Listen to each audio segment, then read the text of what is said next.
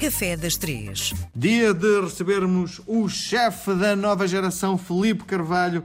Ganhou o prémio que terá eh, posto o Felipe nas primeiras páginas dos jornais e também neste fantástico restaurante, o 50 Seconds. Felipe, bem-vindo à tarde da RDP Internacional. Olá. Vamos olhar para o vinho, que é também uma forma que eu acho faz parte da, da gastronomia. Nós não podemos fazer uma refeição tipicamente portuguesa sem experimentarmos um copo de vinho.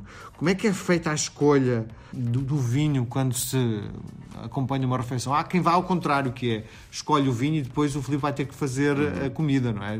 Olha, é este o vinho que eu quero, agora queria, não é? Acontece isso também, não é? Sim, temos aqui os dois mundos, não é? Mas aqui o vinho, nós na nossa operação, depois a equipa de sala divide-se em uma chefia de sala, eh, o chefe de sala e o chefe sommelier. O chefe, o chefe sommelier é a pessoa responsável por tudo o que é o serviço de vinhos. Então, quando nós elaboramos os menus, fazemos os pratos, ele também pensa os vinhos, pensa a sequência do vinho que ele quer fazer para o menu, pensa o vinho prato a prato e, e vamos provando. E, mas basicamente temos uma pessoa específica para escolher isso. Diga-me lá uma coisa, cada prato é um vinho diferente? Não, ou seja, já se fez isso, eu acho que ainda há muitos sítios que fazem. Eu pessoalmente isso não, não acho que isso seja uma mais-valia para o cliente, porque chega um momento em que o cliente primeiro não consegue desfrutar do vinho porque os pratos vêm de uma forma rápida e depois o vinho, se tiver todos os pratos, se tiver um vinho diferente, o, o vinho do prato anterior já, já tem outro vinho novo, então a pessoa depois andar para trás e para a frente prejudica. Nós aqui tentamos fazer menos quantidade de vinhos e tentar usar um vinho para dois pratos e o cliente poder realmente desfrutar do vinho e da experiência e também não chegar a meio do menu e já não saber onde é que está.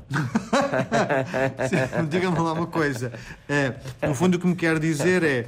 é aqui o, privilegia muito mais a comida do que aquilo que acompanha a comida, é isso? Não, não. São as duas coisas muito importantes. Simplesmente nós queremos que o cliente consiga desfrutar do vinho. Se nós metermos muita quantidade de, vinho, de vinhos diferentes, chega a um ponto que o cliente já não está a desfrutar de nada. Sim. Nem do vinho, nem da comida. Sim. Ou seja, as duas coisas são, a par são muito importantes porque um bom gastrónomo gosta de beber um bom vinho. Há aquelas pessoas que nos pedem uma garrafa de vinho, vão desfrutar do início ao fim da refeição de uma garrafa de vinho, conseguem saborear, viver os diferentes momentos do vinho, ao longo, de, desde que é aberto até vai ganhando oxigenação e vai abrindo, não é? Se for um menu, a pessoa, se tiver um vinho para cada dois pratos, consegue desfrutar em dois pratos do mesmo vinho, então você consegue pôr várias vezes o copo e sentir aquele momento tiver um vinho para, para cada prato, bebe um golo. Quando vai pousar o copo, já estão a entregar outro copo com outro vinho diferente e a pessoa já quase que tem que deixar aquele e passar para o outro por obrigação. Filipe, na sua formação na escola de hotelaria, uhum. esta parte tem alguma cadeira?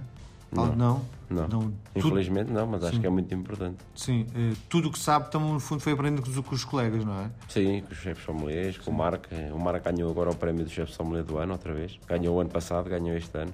Portanto, é considerado o melhor isto, sommelier isto, do é, país. Isto é, isto, é o, isto é o Real de Madrid no Parque das Nações, não é? A gente espera que do Parque das Nações e do país, não é? Sim. Diga lá uma coisa. Uh, significa então que um, eh, há algumas coisas que não fizeram parte da sua formação que a sua experiência, o contacto com, uma, com a equipa, tornaram o Felipe ainda mais eficaz no ponto de vista da criação, é isso?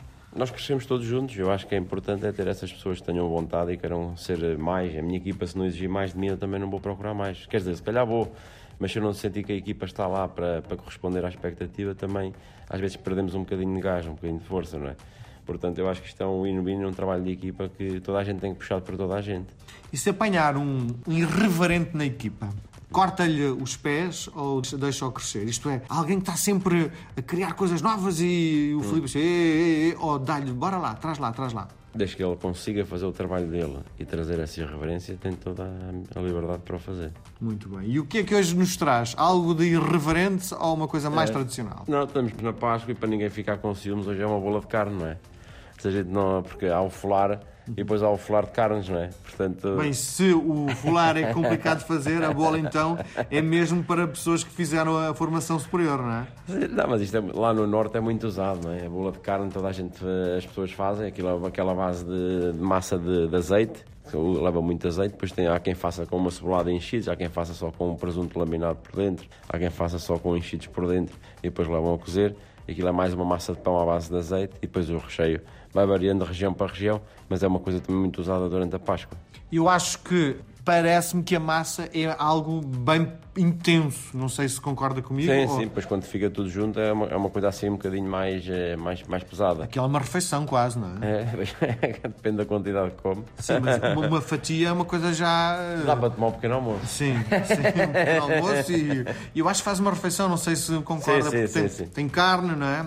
E acompanha com quê? A bola de carne por si só, as pessoas comem a bola de carne com bola de carne, não é? Depois há quem beba com uma boa cerveja, depois quem não gostar de bebidas alcoólicas, há quem beba com um bom chá, também pode beber, Sim. eh, ou com um bom copo de vinho tinto. Muito bem. Filipe, nós voltamos a conversar na próxima semana. Obrigado.